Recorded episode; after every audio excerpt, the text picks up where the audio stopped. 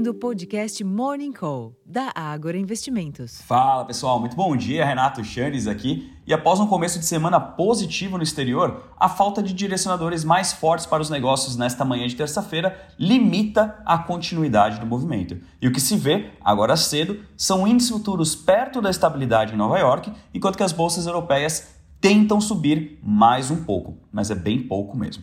Esse marasmo não é exclusividade dos mercados acionários uma vez que o índice DXY, aquele que mede as variações do dólar ante uma cesta de moedas fortes, também pouco oscila. Os contratos futuros do petróleo lutam para assumir uma direção definida e os preços futuros do minério de ferro registraram queda de 1,04% na madrugada em Dalian, cotados equivalente a 111 dólares e 17 centes por tonelada.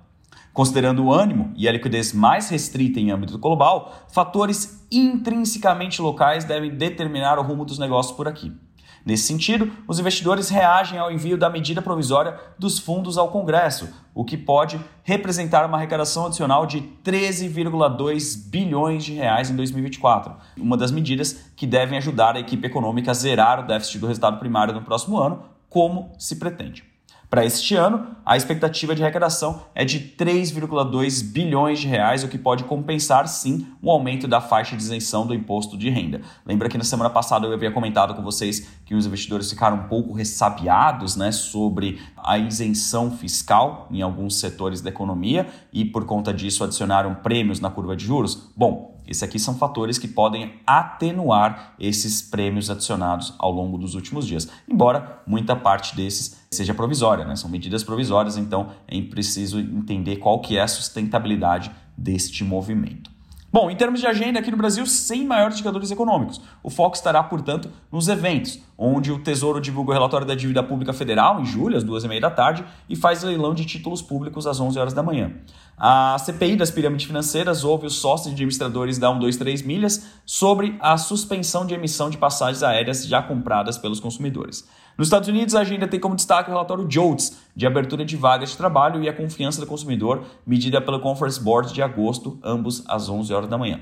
O API divulga os estoques de petróleo bruto às 5h30 da tarde. Na Europa, a confiança dos consumidores na Alemanha, que é o bloco da, da economia da região, deve enfraquecer em setembro, revertendo a melhoria de agosto, refletindo a piora das perspectivas para a economia do país. Segundo dados do Instituto Alemão GfK, o índice de confiança do consumidor deve cair de menos 24,6 pontos em agosto, esse já é um dado revisado de hoje, para menos 25,5 pontos em setembro, uma leitura pior do que a previsão de consenso, que era de menos 23 pontos. A alta contínua e forte dos preços dos alimentos e de energia está pesando sobre o poder de compra, disse a GfK, com a inflação em julho ainda elevada em 6,2% as probabilidades de que a confiança do consumidor se recupere antes do fim do ano estão diminuindo cada vez mais, acrescentou o Instituto.